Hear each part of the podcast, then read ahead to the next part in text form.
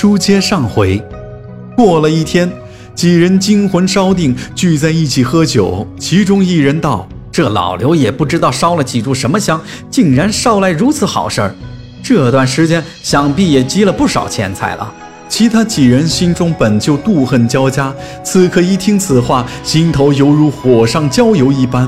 周四平时就很狡猾，此时更是怒从心头起，恶向胆边生，道：“既是这样，不如我们一不做二不休，将老刘做了，然后再分了他的钱财，如此岂不更好？”其他几人一听，相互看看，均默默点头。周四一见众人都同意了，于是提出将毒药放在酒里，然后带去店中，借向老刘赔罪之机，邀请老刘同饮，这样即可大功告成。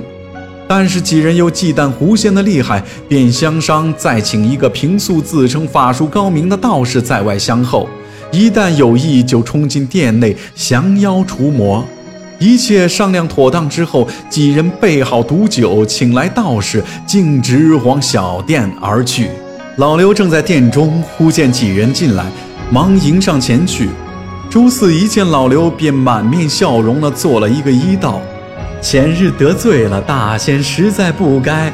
今日我们几个专门登门道歉来了，以前有对不住的地方，还请您多多原谅。”老刘一听大喜，忙上前扶起几人坐定。周四拿出毒酒倒了一杯，对老刘说道：“我给您敬酒赔不是，您若是肯原谅我们几个，便请满饮此杯。从此以后，我们大家仍是好兄弟。”老刘本是心胸宽广之人，一听此言，更无二话，拿过酒来便要饮下。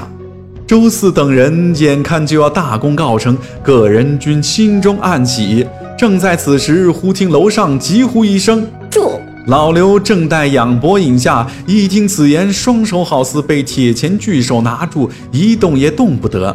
周四等人心知阴谋败露，一时大骇，大叫一声：“大师还不进来！”道士就守在门外。忽听里面周四大声喊叫，赶紧披头散发冲了进来，大喝一声道：“何方妖孽，敢如此放肆！”还不速速现形受死！他右手执宝剑，向空中不停地画符，左手端一碗水，以嘴边吸边喷，正忙得不可开交。忽听楼上一声娇笑：“你们这是在演戏吗？我倒要好好看看。”话音刚落，道士手中之剑突然脱手而去，似乎有人将剑从他的手中夺走一般，跳了一丈多高，才咣当一声掉在地上。左手的碗也似乎把持不住，在地上摔了个粉碎。此时又听楼上笑道：“你为何来此？”道士不由双膝一软，直挺挺向着隔间跪了下去。楼上又说道：“还不快滚！”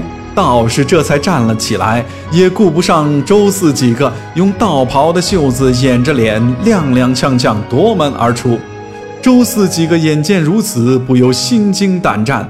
拔腿便想跟在后面逃跑，忽听楼上厉声道：“跪！”几人不由腿软如面，扑通一声对着老刘跪了下去。楼上又道：“拜！”几人立觉腰上酥软，似乎有人按着自己的头一般，不由自主地向老刘磕起头来。老刘惊诧莫名，不知所以，便上前搀扶。楼上又呵斥道：“自己将罪过说出来。”几人不由涕泪交加，对老刘道：“我们也是一时糊涂，偶然萌发恶念，想把您用毒酒毒死，再瓜分您的钱财。”老刘一听，心中大为震惊。忽听楼上慢声说道：“既然有毒酒，为何不自己饮用？”于是几人纷纷站起，上前抢过毒酒，便争着要饮下。老刘毕竟善良，眼见几人转眼之间便要横尸于堂上，心中大为不忍，便上前夺过毒酒泼在地上。只见地面青烟四起，火光星爆。楼上女子大笑着说：“哈哈，您真是忠厚长者呀！看在您的面子上，暂且饶了他们一死，让他们长跪三日谢罪。但您不能再和这些狼子野心的人在一起了，还是回四川吧。”而我也该离去了。话音未落，便见女子从隔间门口出来，原梯而下，穿着容貌和以前看到的一样，嫣然一笑，徐徐出门而去。老刘目开口张，半天才想起要上前相谢。追出门外一看，女子已然踪影全无了。回到店中，周四几人仍跪在地上，不论怎么搀扶，就是起不来。老刘也无可奈何，收拾了东西便离开汉口，回了四川老家。